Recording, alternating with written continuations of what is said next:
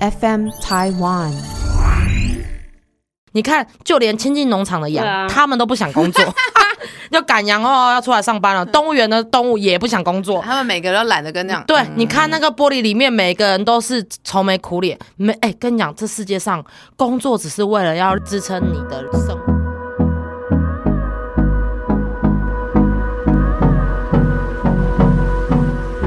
好，我们是假头刀，假头刀，加特刀，我是白小姐。我是快累坏的陈小多。我是洪小婷。加特刀这个节目呢，是给 FM 台湾共同制作播出。耶 我们两周年喽，怎么一点都没有快乐的感觉？因为妈妈快累爆了，谢谢。我待会可能没有办法思考，讲话非常的缓慢，请大家多多见谅，谢谢。因为小多说他昨天晚上带他的小嫩婴乐乐，所以他都没睡好。因为我已经觉得我是以前就是倒头就可以睡觉的人，但是现在呢，当你两三个小时就会醒来一次，真的有一天脑神经就会衰弱。谢谢大家。而且我觉得很重要的原因是因为你现在没有后援 Ruben. 啦，哦，等你老公回来应该会好很多啦。对，我觉得对这是很大的重点。好的，好的，那我们进入主题喽。好的，好的，谢谢大 因为家。那么的悲伤的开始，明明是两周年，应该值得快乐的是三个人真的累到爆。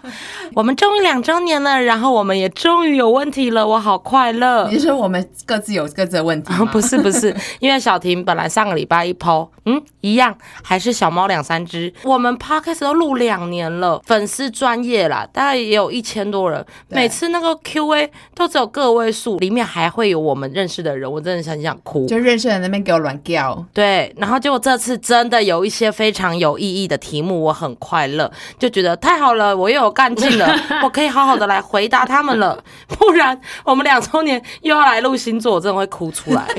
而且我得要说哦，除了我问问题之外，因为我觉得大家可能都有一点为害羞，嗯所以我就说一开始。就是我分两个嘛，一个就是单纯是问问题，然后另外一个说那不然鼓励我们好了，因为就是我有一集去听那个少中印象，他们有一集在回应酸民，是印象说他开始会去刷留言、刷评论，看大家对他们的意见是什么，不然他说他会完全没有动力要去做下去，因为我们这就是完全没有收费，如果你们不鼓励、不称赞我们，我们真的会完全没有动力。然后我就觉得天哪，他真的说的太对了，完全讲中我们三个的心声，因为这真的就是个无偿的付出啊。所以其实除了问题之外，我还有丢一个那个就是心得专区嘛。一开始在讲的时候，反而问题真的是两三个，可是那个心得在讲的时候，就是有超级多人的回馈啊，看了真的是让我嗯又有一些些的动力了，所以我还是很感谢大家哦。不是说我们就是不在乎你们的那些话，只是就是这些真的讲来讲去，嗯嗯，就是也没办法录成一集嘛，所以他们那一集才说他们要来回应酸民，因为如果只是一直光讲。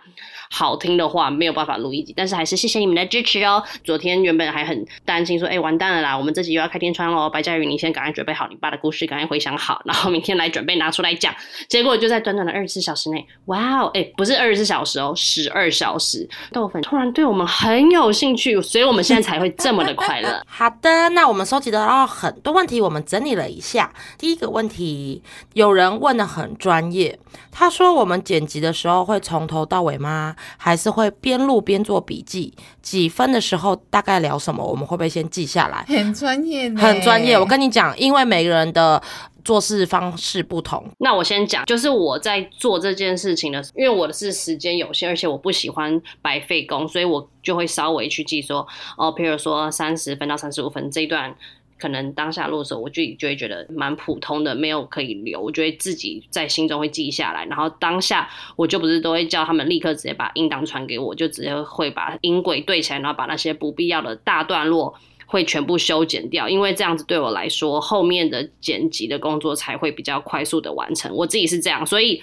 通常我们的录音是礼拜二、礼拜三，然后我当下的晚上，我就是会直接叫他们把以前呐、一年前音档丢给我，我就开始先大段落的把一些不必要的地方剪掉，然后到六日我再慢慢剪。那基本上呢，剪辑一集的时间至少要花五到七个小时以上哦。谢谢。哦，剪辑哦，剪辑的时间真的是要花非常久的时间。因为其实我跟阿白现在在录音室里面录，我现在是有两台电脑，有录音的那个设备以及我自己的笔电，所以通常啦，除非我们有一个很大很大的段落，我才会做记录，要不然我其实是无暇再去把那些记录放下来。他们两个呢，比较像是应该是一次就会把它剪完嘛，但是我的方式，我可能就会分着呃一两次、两三次的方式把它剪完，因为我觉得一次要把它全部剪完，对我来说真的太崩溃了。好的，好的。那轮到我，我已经剪了大概也有一半的时间了吧？差不多第第一年呢，小婷；第二年就是我，然后第二年的下半年是我跟小多一人一集。我剪辑的方式呢，就是土法炼钢，我不会做任何功课。我录的时候就是。放松的录，大胆的录，想讲什么讲什么，反正就觉得讲错我都可以再剪。我就是那种压底线的人。如果说这两年都有在听我们 podcast，就大概知道很了解我的个性。我就是不见棺材不掉泪，不到最后一刻我是不会去碰这些任何东西的。然后每个礼拜二要上线之前，如果有空闲的话，如果心情真的是收复的很好，想说嗯很想要来工作的话，大概会是在礼拜六或礼拜天，我会第一次就是把它打开。可是我通常就是喜欢然后再把它合起来。，我通常是喜欢一气呵成啊。当我开了，我就是要剪完，我不喜欢分一两天，因为我就觉得痛苦就一次痛完，我不要那么每天都觉得哇，这件事情还没做完，这件事情还没做完，然后。哎，但是我每次觉得一次剪完，我觉得很累啊很疲乏。可是也还好啦，我们现在只要抓录音录在一个小时之内，大概就五六十分钟，剪完大概就四四十几分钟。可是我们有一阵子真的很可怕，有一阵子我们都录一个半小时，然后剪出来都是六七十分钟，那个真的很崩溃。而且你知道，我也是隔了大概好几天之后我才要去剪嘛，我会重听一遍的感觉。对，我会完全不记得那天聊什么。可是这样对我来说是好事，因为我剪的时候就会。哎，很想听下去，我们那天到底聊了什么？甚至有的时候我就记得我们有讲什么，然后听完，嗯，竟然没有，或者是说 我都不记得我们聊什么，然后听到说，哦，原来我没有聊这个哦。刚开始最痛苦，大概要六个多六到七个小时，嗯因为我不是才刚剪完嘛，所以印象很深刻，我就会再回头去找哪一个好笑，因为通常正常人一定是听好笑就做记号，好笑就做记号，哎，我就是因为我不太会用那个电脑的那个设备，这就是我剪辑的方式，最土法炼钢。可是这样对我来说是我能接受的，而且其实我每次把我们一个半小时的节目剪到四十分钟的时候，我会成就哦，感、很有成就。感，没错，就会觉得自己很有用，对，就这是精华，希望大家会喜欢的精华。没错，没错。啊，呃这哦啊，一个大空拍，好的啊好精彩，我会把它留下来。哎，所以这个粉丝问的那么专业，搞不好他也是准备你要怎么跟我想一样啊？对，搞不好他也是想要录 podcast，连我这种三 C 白痴我都能做到了。我当然啦，我们也是零酬劳，我们就真的是散播欢乐、散播爱，然后就是每个礼拜就会聚在一起分享这些东西。对，就像小婷刚刚在那个 Instagram 分享的，她每次下班头很痛，但听完我们的，她的头痛就瞬间好了呢，好感人哦小婷就说：“哇，那希望我们能够编正直，希望继续下去的话，就是让豆粉养我们，因为我们真是零酬劳，谢谢各位。而且我们的业配还都只有我跟阿白在买，哎、你确定要讲出来？以后没有广告了呢？哇！刚好有机会接洽到一些业配，每次大买特买都是我跟陈多利，我们那个微薄的小小的利润全部拿去买掉。真的很夸张、甚至还买超过欸我们都买超过，我已经对啊要买第二波了。对谢谢。好啦，那第二个问题呢？我们下一个姐妹如果结婚，我们还会合体跳舞吗？来，小婷来回答看看。绝对不会。没有，我昨天有想到，我说真的不用等我们下一个姐妹结婚，我跟你讲，我们下一次合体就是在今年十二底，呃，从小婷回台湾的时候，我们会在 Core 合体，谢谢大家。想要看我们合体跳舞的，就来 core 集合，谢谢。就直接去夜店会比较快哦。对，真的不用在婚礼等我们，我们已经没有想要再特别去为任何事情去练什么，我们现在真的没有那个闲时间。而 你就看我们的魏琪就知道，哦，原本想要约大家，然后发现没有人鸟他，他就自己上台 solo 喽。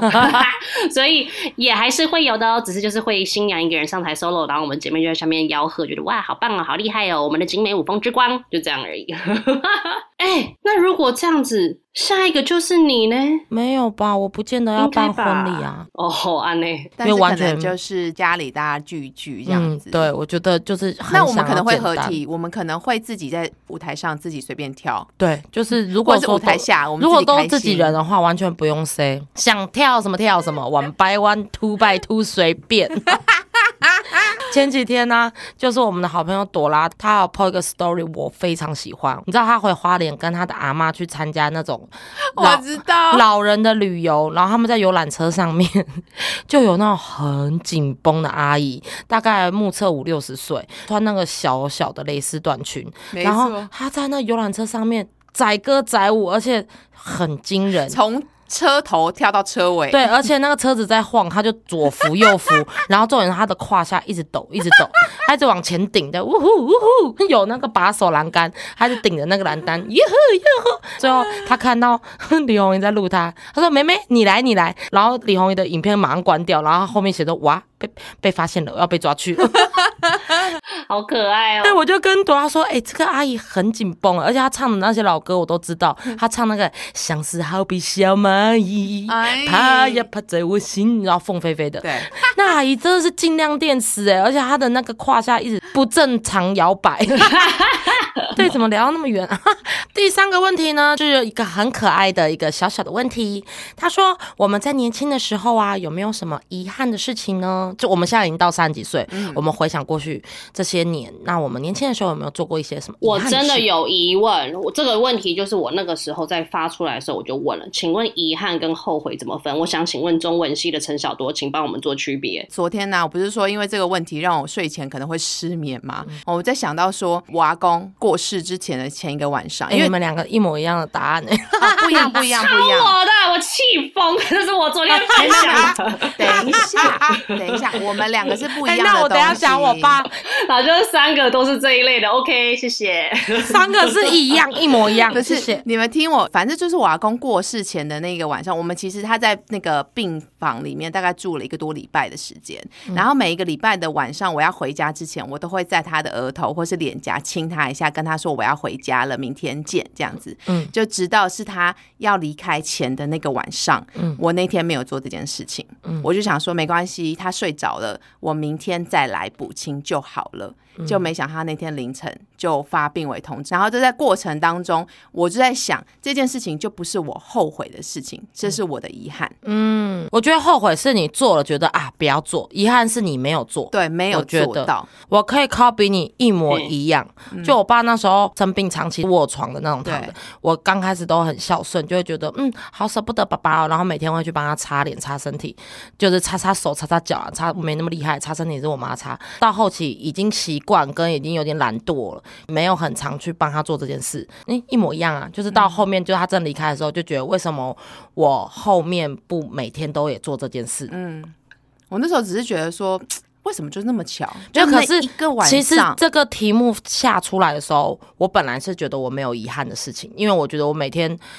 啊，都是自己的选择，因为我这个人很特别。我做什么错误的选择，就是让后面过得更辛苦，或者是更不好，我都会觉得这是我选的，我不想要去追究。嗯，因为如果你一一旦遗憾或一旦后悔，你就会掉到那个深渊里面，对，你就会掉到一个死胡同里面，就一直觉得啊，我当初怎么样就好。我最讨厌人家讲这句话，所以就是早知道，对，所以像我跟大凯生活也是，就是他很喜欢去探讨问题，可是事情都发生了嘛。比如说他东西摔到了，他就会一直念念念念念。哦，我那个早知道我那天不要那么粗心大意，不要摔到那个东西就好早。知道我早点出门就不会遇到塞车。对，就是这种，我就觉得很烦。我说都已经就这样了，时间也都过，也没有回复了，你就不要再念了。你不如让今天这一刻开始变得心情舒坦一点。我说发生任何事情都有任何事情发生的原因嘛，那你因为这件事情，你下次会更小心，那就好了。不要一直在那边追究说，哎呀怎么样怎么样，就好烦呢、哎，他讲这个就让我想到，我之前有一次去国外，然后我就是要从英国伦敦回台湾的时候，那因为英国伦敦机场非常的大，非常大以外呢，他们真的是非常的鸡巴，他们为了要再赚一笔钱，嗯他们如果你要退税的话，嗯，你可以多付一笔钱，你那退税的关卡你可以过得比较快。但是呢，如果你有时间，对我来说，我那时候就觉得，哦，我那时候跟我那个登机的时间大概还有三四个小时，我就慢慢排，然后慢慢排，我就为了省那一笔钱，我最后错过了我的飞机，然后这是你的遗憾的事啊。这就是我的早知道，哎、很蠢，这个就非常蠢是我的后悔。为什么要为了省那个两百块，然后最后花了呃什么，好像一千块欧元，然后那就换了一台飞机。哎、这种小事我都会忘记，就很像我上次啊就。你刚刚讲，我才想起来啊。就 这种小事我都不记得，因为我昨天看这个主题的时候，我就想很大的人生的遗憾、人生的后悔。我仔细想大的事情，我本来有在想说，是不是我认真念书一点，会不会对现在哎你跟我人生那时候想更好？可是后来想，我现在也不差啊，就会觉得好像也还好，或者是说。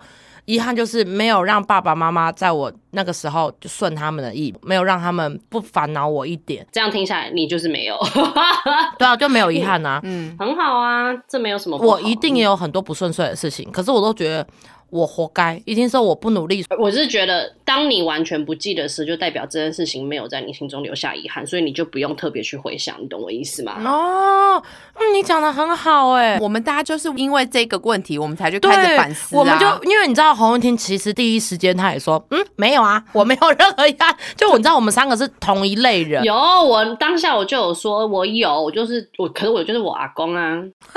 都是阿公。哎、听起来我们是三个非常孝顺的孙女跟女儿，而且没有，听起来我们三个除了生离死别以外，我们都不在乎。哎、这样也很好啊！哎、毕竟人生那么多事情，每一件事情都在乎，每天都累得要命，好不好？我要讲，就是因为我阿公那个事情是真的是让我印象超深刻，因为当年我人正在兰桂坊跟陈小皮夜夜笙歌，然后我们在喝酒，就在呀呼享受人生呀比，然后我妈传讯息来说阿公走了，我就哈。然后想说，哇，怎么办？太瞬间了吧！我已经完全什么事都来不及，因为我知道我阿公后来身体状况不好，可是也没有不好到住院或是病危，什么都不是哦，就没有到那个状态，就只在家里休养那样。然后他就突然这样传给我，然后我就打去说，哎啊，那这样怎么办？我说我现在人在香港哎，然后我妈说。嗯，好像也不能怎么办呢，因为你回来了啊，就已经这样啦。我说哦，好吧，那我就知道可能后天再回去哦。所以我就当下我把酒对对月亮，就说阿公，这杯我敬你，就结束了。不然我能怎么办？不然我能怎么办？就当下当然会觉得很难过，可是真的就是这样啊，这就是人生无可奈何啊。只是我又觉得遗憾，就是没有在阿公可能生病的时候多常去看他。哎、对不起，洪小婷，你刚刚那个画面，我觉得很像自己在演美剧，就一个打扮入时的辣妹，跟姐妹闺蜜在兰桂坊喝酒，然后接到一通电话之后，然后突然把她的酒对着天上这样敬。你不觉得在演戏吗？谢谢，这就是我的华灯初上，谢谢。我爱你。人家已经觉得你超怪。好了，我想到了，我每次跟朋友聊天聊到哭的时候，这个是我的遗憾，到现在还是遗憾。可是这个事情很大，因为我爸过世的早，他在我大学就离开了。我的遗憾就是我没办法孝顺爸爸。就是没有办法回馈，从小到大这样养育我，给我最好的，什么都为我，然后结果我那时候还在念书，我还没有回馈家人，所以这是我的遗憾。所以现在我有能力，不管吃饭或者是我妈想要什么，就很想要给我妈多一点，因为爸爸那一块已经零呢、我对我爸付出是零呢、这件事情真的真的超遗憾的。跟你说，你妈听完这一集真的会落泪，想说佳瑜长大了。没有这件事情，我从小就一直哭，人家爸讲爸到这件事情，讲到这件事就。哭啊，因为你就会觉得，嗯就觉得我真的没有给爸爸任何一点好处、欸，就连小时候什么写卡片什么都是写给妈妈的，因为小时候那种母亲节什么父亲节就是爸爸可能没有很 care 这些东西，我真是零付出，可他给我们那么多，我们回馈是零，光这件事情我就觉得，哦，遗憾后悔到爆爆裂。但我觉得这个是没有办法改变的事情，就是因为已经发生了，已经没有办法改变。那我们就是只好把接下来的人生过得更好。加倍的还给另外一些亲人，对就这样对。哎、我们三题聊了半个小时、哎，好，第四题我非常喜欢这个问题，我一看到我就笑了，我也非常喜欢。我有满满的答案可以回答。我也想说，我也有。你们两个答案绝对是背道而驰。我的答案跟侯宁绝对是天壤之别。先让我回答，先听我的积极版本，然后再听你的好，废哎废版本。姐姐，我还没讲这个题目，哦，不好意思，我太激动了。哎、直接回答，人家都想说他们到底在冲啥小，根本不知道问什么。第四题问题是我们在人生的工作上一定要有目标吗？我跟你说，绝对要。可是要先听我讲，我的绝对要呢是你的目标可以设的超级他妈的低都没关系，但是人生一定要有目标，因为当人生没有目标，你真的就是会漫无目的，你会完全没有方向，你会根本不知道去哪。我所谓的目标真的是超简单，我跟你说，因为我是来这边这个环境，我真的发现人就是会有困难跟会有累的时候，所以不需要一辈子把自己的目标设定设那么高。我现在的目标只是，譬如说，哦，我今天有睡满八小时，或者今天很快乐，那种很简单的目标就好。但是我的意思是。是你一定要让你知道你要往哪走，因为当你人生没有目标的时候，你真的就是一个浮萍。诶，有多少人是用浮萍的方式在这个社会跟这个世界上飘着？应该讲说，每个人现在都出社会出那么久，当你随便跟一个人聊天的时候，你会完全看得出来这个人有目标或没目标。可是这件事情并没有好或坏，而是当你跟一个完全没有目标的人聊天的时候，你就会发现这个人。他是空的，他的脑袋没有在运用，没有在动，所以跟这样子的人聊天，当你得不到回馈的时候，你就会觉得，那我也不想要成为一个没有目标的人。反正我自己的回答是这样啦，我自己是这样觉得，就是我的意思是，一定要有目标，但是目标不需要设的多高大多远，只要你对得起自己的那个目标，这样就够了。好，换白嘉宇。好，我跟你讲啦，因为他的问题是说，人生在工作成就方面，所以我觉得他的目标不一定要在工作上，所以我的答案是不一定，因为有些人就是他的目标是想要环游。世界，他的目标是想要去旅游，或是买一个 Chanel 包，或者是买名车或买房子，这些都是目标啊。不是他的问题是说在工作成就上，所以我的意思是说，在工作成就上不一定要有目标。可是问题是你的人生有目标之后，你不得不工作的前提下，你就是一个推动力嘛。没错。所以我觉得在工作成就上不一定，因为有些人就是喜欢做。行政类型的，可能他本来就不需要有 KPI，没错，他只要做好，比如说接电话就一直接，转接电话就一直转，他们本来就没有成就啊。因为我之前有做过行政，我知道行政就是没有一个，是说他们当然会达到他们心中的成就，譬如说被。主管称赞说：“哎，你这次把这个东西安排的很妥当，然后你不用我们讲，你就已经把会议室都已经整洁干净了，然后客人来觉得很开心。我觉得这就是他们工作的成就。但我觉得工作目标，像我前阵子在跟我一个好朋友聊天，不能说他们是安于现状，而是说他们对于人生的追求本来就不一样。像之前他就说，他有一个朋友去国外工作，他本来顶下了一家那个咖啡厅，那他是咖啡厅的老板，里面有两个已经做了很久很久的老。”职员，那因为呢，他那个朋友去了国外之后呢，觉得在国外的生活也非常的稳定，所以他就想说，那干脆把这间店呢，既然都已经收入非常稳定啊，客源也非常稳定，那不如要不要让这两位老职员顶下来？他还跟他说，你们不用一次付给我，譬如说一百万的那个加盟金，不用，你们都可以分期付款。但这两位朋友就直接跟他说，不用。我们的目标就是，我想一辈子当里面的店员，这样就可以了。嗯，他们自己想要人生有什么样的成就，这是不一定的。嗯，他们可能觉得这个东西是让他们稳稳的过生活就够了。我觉得这就是他们的工作目标。好，跟你讲，我们三个人完全是点线面，我们三个人其实讲东西差不多。哎，我可不可以先回答一下？对不起，因为我以为他讲的单纯是人生的目标这件事情。那如果是工作的成就，随便你要怎么做，只要那个钱有让你赚到钱，有让你过到你想要的生活，你不一定要有成就。你就算就只是当个，就像是就是什么行政或任何人都可以当工作，没差。你又没有对不起任何人，你是用你自己的钱赚你想要过的生活方式，这样就够了。工作只是要支撑你的人生梦想的一个介质，你只是。因为要透过工作要赚这些钱，你才能完成你更好的目标。因为我觉得想要在工作成就有目标的人，也许他们是有好胜心很强，或者是真的想要当企业老板。因为我并不觉得他们真的是。很多姿多彩的人，因为他们就是想要拼拼拼拼拼，等到他们真的变 top 的时候，回头看发现人家人生也许比他更精彩，就很像有些大老板啊，拼了一辈子要临终的时候，就发现他人生有太多遗憾了，他没有去过哪里，没有陪伴家人什么的，所以我觉得。工作上面的成就，答案都一样嘛，就是不一定，就是你只要能支撑你的生活，支撑你的梦想就好了。可是人生不能没有目标，没错。你人生目标有像我很单纯吗？对对对对，像我的人生目标，我想要快乐，我想要轻松。那我要快乐，我要轻松的前提，是不是你要财富自由？那要财富自由的前提，你是不是就要工作？所以我在工作这块的成就感，我不追求，我只追求我能支撑我的生活，跟要往我人生目标那边走就好了。所以我觉得这个提问的网友真的不用害羞，因为他说有点羞愧。跟你讲，人没有哪一个人是喜欢工作。你看，就连亲近农场的羊，啊他们都不想工作。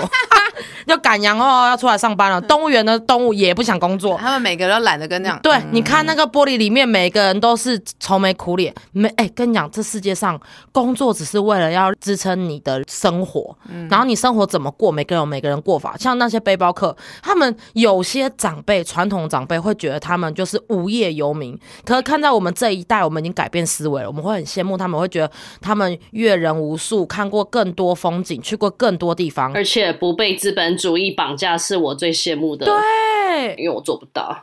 对，而且那这样你反过来问说，他的工作上有成就吗？他没有工作诶、大哥大姐。可是问题是，他的人生是我们每个人都会羡慕的，或者是我们都会觉得哦，他们的人生过得很丰富。对，除非你是那种很爱比的，就觉得我人生要第一名我才舒服，那那就是你的目标啊。对，那就你的目标啊，那你就是在工作上你就要去第一名。对可是我的目标永远都不会在工作上面，所以我的工作成就零，就是不要最后一名就好了，因为最后一名我就会没工作。呃，这个问题我们真的回答的很棒哎，希望有回答到你喽。所以不用害羞，不想工作天经地义。没有人想工作，对就像我现在，我已经休了两个多月，我还是不想回职场，但是一直被逼，我觉得很烦。好，那我们接下来下一个问题，刚刚我们开录之前才紧急抛出来的，当自己很需要安慰，却遇到不会安慰人的伴侣怎么办？那我们三个各自是会安慰同伴的人吗？会有同理心的人吗？我曾经不是，就是我曾经就是个非常喜欢出自己意见的人，但当我越长越大之后，我就发现我有变得比较会安慰人跟同理人。有啊，你之前我记得哪一集的时候，你有讲过这件事情。朋友那一集就有分享过，对啊，我以前就是疯狂的一直给人家我的意见，就觉得你不听，你就是白痴，你就活该去死吧。跟你讲那么多，你也听不进去。但是真的当你经历过，你就会发现，你不能一直用这样子的态度去过别人的人生。所以我真的觉得，我长大之后也有变得圆滑非常多。哎、话虽这样讲，就是刚刚在开录之前啊，才说我自己很会安慰人。刚刚在跟我老公看一个类似卡奴的一个 Netflix 纪录片，还是怎么样，就在讲三四个、四五个卡奴的故事，然后有请专家来教他们。然后我就看到一个女生就说什么：“哦，我欠了多少债啊？然后我很穷，我怎么样？”她还讲这个，同时她同时又在买星巴克的那个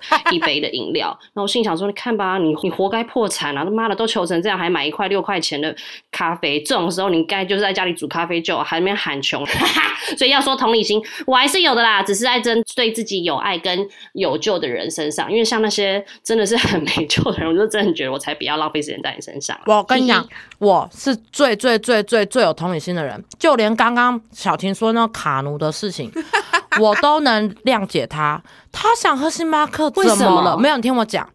他也许一整天不吃饭，只为了那一杯星巴克、哎，那他就自己去衡量啊。看，就让我想到你减肥的时候，你减肥什么都不吃，但是你只只想要吃这个甜点。他把他这一个礼拜的扣打，这礼拜里能用的钱，就去买一杯星巴克，就因为他很想，那他就饿肚子，他活该。可是他想喝星巴克，不代表他穷人不能喝星巴克、啊。No no no，那你就错了，就是因为我是讲的很片面，所以你才会被这样误导。他很穷，然后他又不知道怎么去节制，然后哦他其他也不节约就对了。他全部都不节约，然后身上有哦九张卡然后他不知道去 Costco 买东西会比较便宜，就很像在台湾哈，他不知道去全联买东西比较便宜，所以他每天去 Jason's Market 买东西。那这样是不是活该？哦啊，，那他可能是生活智障王哎、嗯所以我就是这样。哎、呃，刚刚才说要同理人，然后现在要说哦不能同理人。哎、可是这就很像前一阵子那个柬埔寨的事情，很多人就也会笑他们说白痴才被骗。可是又我后来也会觉得，可是就可能跟刚刚那个卡努的身份是一样，就是当人很危急或者是极度需要被帮助的情况下，他根本已经没有思考或判断辨是非的能力，就什么事情在他眼前，他就先去抓，先去拿，先活命再说，剩下的事情以后再看，好吧？那我应该也要学习的包容一点。对不起，刚刚那位卡努小姐我。能同理他们，我一点都不会想骂他们，是因为我觉得大部分是年轻人，那个个大概才十八十九岁，然后不然就二十出头岁，社会经验完全不够。对他们是零，所以很多家长说你白痴哦、你又没别人强，你以为你拿什么可以七八万在国外工作？可是我要这样说，我们那年代真的在国外工作，真的就是七八万是很正常的事。那时候什么澳门不是那时候经济很复苏，我跟你说，我去应征过，而且我被刷掉，就是饭店的柜台。是威尼斯的什么酒店当那个发牌的。威尼斯人啊，美高美啊，这些，哎、那时候狂真人、可是重点，是真的，我们在我们那一个年代，就是大概大概七八年前。那个时候真的就是这些都正常的工作，嗯不然就是去去他们饭店里面的赌场当荷官，也都是合法的，也没有什么色情，就真的是去工作。那个薪水真的是台湾的两倍到三倍，因为那是印象深刻。对啊，我们那时候很多人身边就有一些朋友就有去澳门工作了好几年，我看他们 Facebook 都有，甚至有的人是真的有存到钱回台湾，所以在我们那年代是真的。所以你要想，现在的年轻人在他们还没进入社会之前，人家跟他讲，他一定会觉得哦，出国。你只要离开台湾，你你的配一定要比较高嘛，你这才合理，不然谁会想要离家远？所以对于他们年轻单纯的脑袋来讲，说也许这是很合理的事，因为很多人骂说你是白痴吗？你以为你拿什么去跟人家换？你没有那个能力，你又没比别人强，你为什么你觉得你可以拿到人家两倍薪水？问题是你为什么要这样去指责别人？我超容易同理心的、大概是很理性主义的人，他就比较主流观点，每次事情我都要跟他吵架，或者是我很喜欢跟他战，他每次讲的都是。大家的想法，我就是在想这个里面有没有什么漏洞，然后就跟他讲说，我说你又怎么知道人家是怎么想的？可是这个网友问题是，我们是个会安慰别人的人吗？我们又扯我们又扯扯到柬埔寨柬校风，因为小婷是说她小时候就是个比较直觉，想要给人家建议，然后没有在听别人的声音，就会觉得我是为你好，所以我要跟你讲怎么样才是最好最棒。要给你，我觉得对，他就比较难去安慰到别人，因为人家要的不是他的攻击，人家要的是他的秀秀，可他就可能不会秀。我是颠倒，我小时候是那种。很会安慰人的人，很会帮人家想一百个解决方法。小时候就那种贴心的暖巨蟹，别人的事就是自己的事情，别人还没哭我就先哭，别人还没笑我就先笑那种。可是呢，我现在慢慢长大了，我已经我就变得比较没有那么会安慰别人，因为可能也是因为我懒惰吧，因为我就觉得啊，安慰人好累我。跟你说，你就是懒惰。嗯，对啊，你连接电话都不接，所以你连花时间听人家讲话你都不愿意。你现在只愿意挂掉电话。我现在真的有深刻的感受。我跟你说，他现在最急掰的地方是他完全连电话都不接，然后你看他 Instagram 永远都是在放他的跟狗赛，就是撒娇，然后不停滚来滚去的影片。他说 OK 没关系，因为他现在之所以会变得这么没有同理心，是因为他已经把他全部的时间都放在他的宝贝古明明身上。我帮你回答完然后你。在抱怨，好，你要聊这是不是？要聊这，我可以跟你扯开嗓子聊。我们已经四十六分钟了，谢谢大家。我跟你们说，免得被误会，就我最近真的非常的累。通常我们过去的频率是最高的天天聊天，到最后可能两天聊一次，后来再三天聊一天，后来四天聊一次。那时间变短都是因为我后续有一点不不接电话，不接电话让他觉得讨厌，我都不接电话了，他就不打了。然后不打之后过两三天又很多事情想跟我分享，不接的原因是他们每次打来的时间都是半夜嘛，我们时差问题。可是那个时间我虽然不会睡觉，可是那时间就是我想放松的时间 Me 间。time 就是妈妈的 Me time，我想要看我想看的剧，我想要玩我想要玩的手机。小婷一打来，当然我要尊重人家，我不可能放在旁边，不不不不，然后我看我的电视。他完全没有尊重我，因为他就是直接不接而。且中间是因为小婷，你们也知道她是工作狂，中间有一段就是在转换的时候，我们聊天的内容都是绕着 podcast 啊，这个我们可以聊什么，那个可以聊什么，然后就觉得接电话又是要讨论工作内容的时候，我会有点压力。再来一点，一讲到有趣的题目，我们两个都会叭叭叭叭，很想讲。好，那我们电话里面会听第一次，再跟小多 re 稿会听第二次，然后录音我们两个都会再听第三次。我会觉得我的那期待度就没那么高，我不想要让我们 podcast 不好听，所以我就尽量避免哈。啊，原来是为了夹头刀，所以不接我电话。OK，我了解了。我只能说谢谢这位网友，你让小婷跟小白他们只讲出了内心话。没有，洪玉婷最后有一个问题刚刚丢的，说三个人有没有什么矛盾跟冲突，会怎么解决？会冷战吗？这个我本来想要最后要讲这件事，因为我最近对洪玉婷很不好意思，我一直挂她电话。挂到我现在，我连生气我都懒得生气，因为我只要去看他动态，看他跟狗就算了。哎、我跟狗是摸摸它吧，我懒得在热屁股捏，哎，热脸贴冷屁股，屁股你的屁股很热哦。我现在真的是很懒惰啦，啊，我到有的时候累起来，真的连讲话都不真的很懒。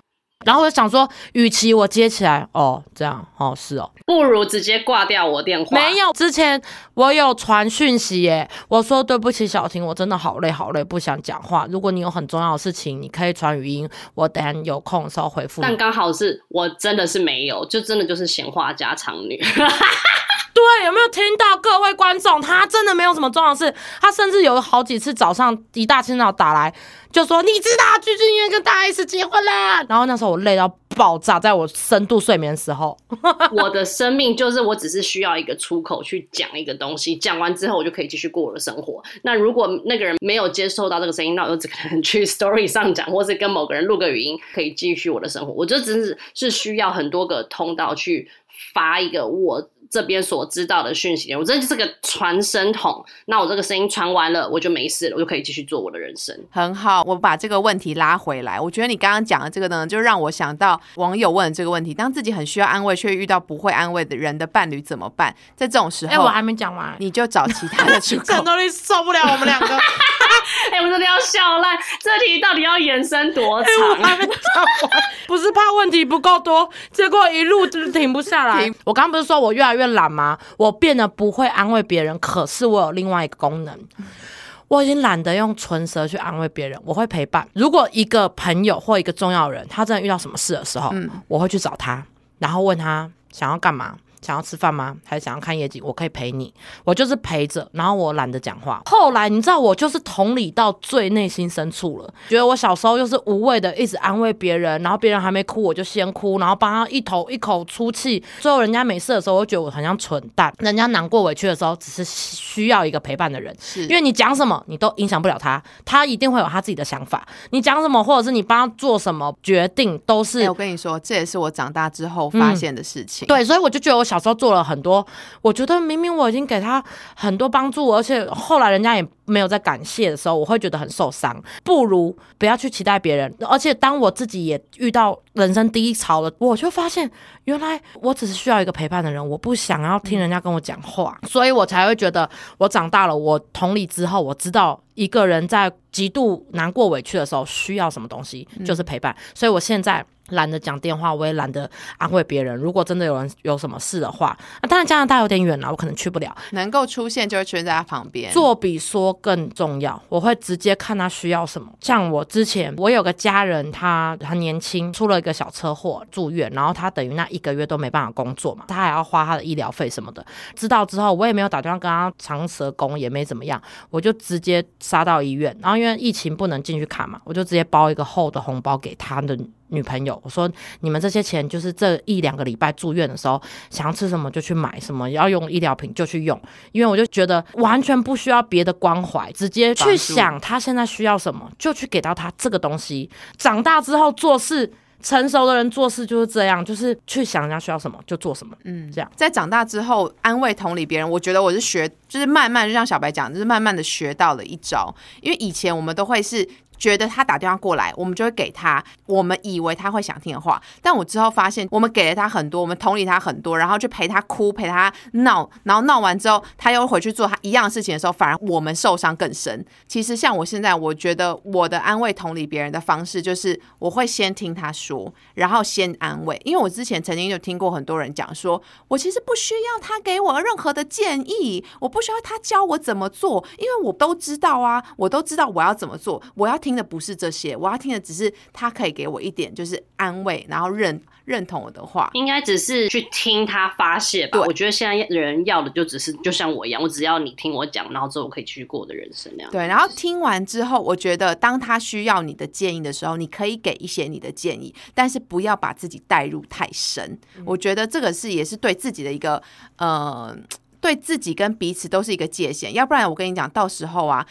状况会怎么样？就像放羊的孩子，他第一次来找你，你会给他一百分；他第二次来给你，给他七十分。但他第三次，他真正很最需要你的时候，你已经懒得再跟他讲任何的话了。嗯，对，所以我觉得那是可以循序渐进的去安慰别人。只是他刚刚问另外一个问题，说却遇到不会安慰人的伴侣怎么办？小婷刚刚就已经给了一个很棒的答案了，就是呢，呃，你就去找其他的管道。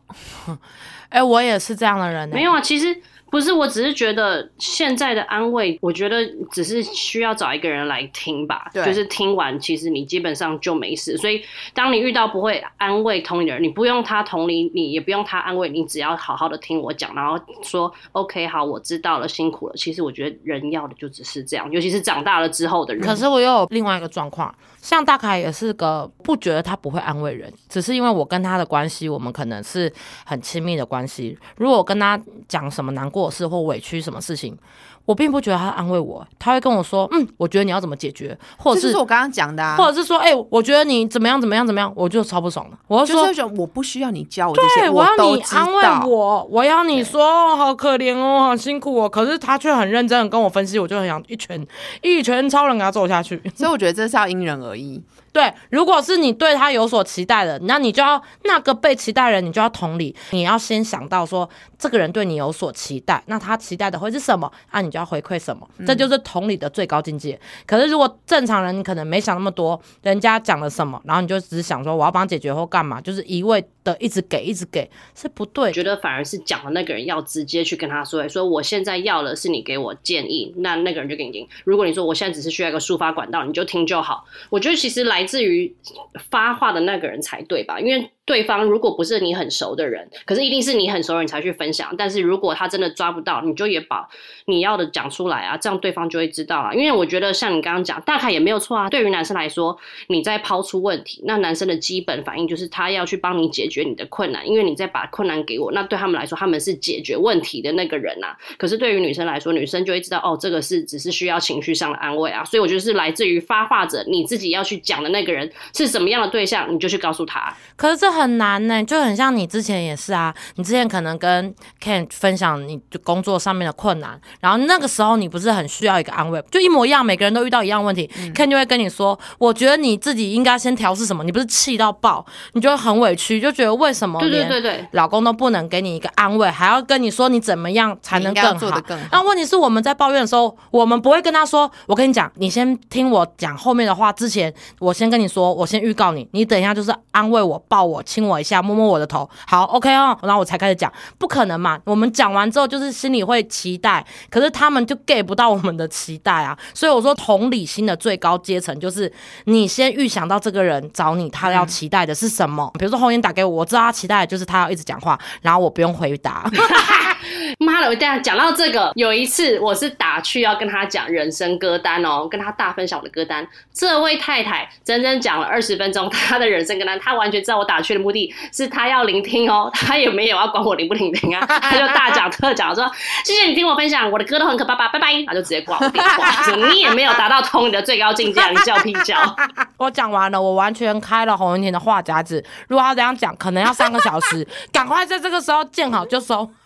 这就是要彼此了解，好不好？我觉得安慰同理的最前提是你有没有够了解这个人。而且你要找一个默契很好的人去讲，不然你真的只是会浪费时间跟就是对牛弹琴而已。嗯，好，最后一题呢，一个也是很可爱的问题，他就说很好奇我们三个小时候的志愿。可是我记得我们有一直有录。我那个是我们的梦想职业，有一点不一样。哦，一点点不一样。我昨天也是回想我小时候的志愿是什么嘛，然后我想说，如果是真的是小孩子的那种。我没什么印象，可是我不那个，我记得我之前有说，我长大想当邮差，这种是高中以后。那小时候的志愿呢，我就是一个很懒惰的人，我从小到大都一样。嗯，我小时候就是没有想过未来要工作，就可能想要当家庭主妇，嗯，或者是另外一个方面，我对人生没什么目标。可是我小时候就是爱漂亮，我小时候的志愿应该是我长大想当美女，我长大想要当模特，我要很瘦很漂亮，这是我小时候的志愿。就是如果是真的没有额外的世俗的包袱，小学、国中、高中。一直以来的志愿都是想要当个美女，想要又漂亮又时髦又瘦欸，这是我的志愿，超级废吧？那我来分享我的志愿。我小时候记得我写过，我想要当总统。啊，蔡英文，然后呢，结果呢你的很然像后，就你知道吗？就好像不知道谁跟我说总统很累，那我就说那我当副总统。吕秀莲，谢谢。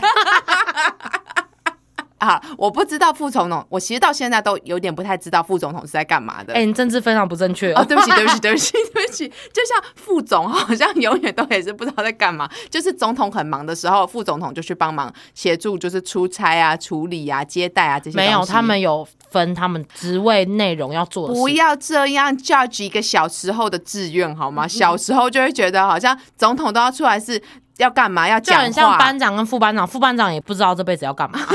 然后被选出来，好像又有一些 bonus，你知道吗？他还是可以被记嘉奖啊，被记小功啊，什么之类。像总统，他还是可以有车啊，有官邸啊，可以住啊。小时候我就觉得说，哦，那好，那总统很累，那我当副总统好了。那我们来听小婷的。我小时候的志愿就是我要当新娘，谢谢大家，我已经达成我小时候的愿望了。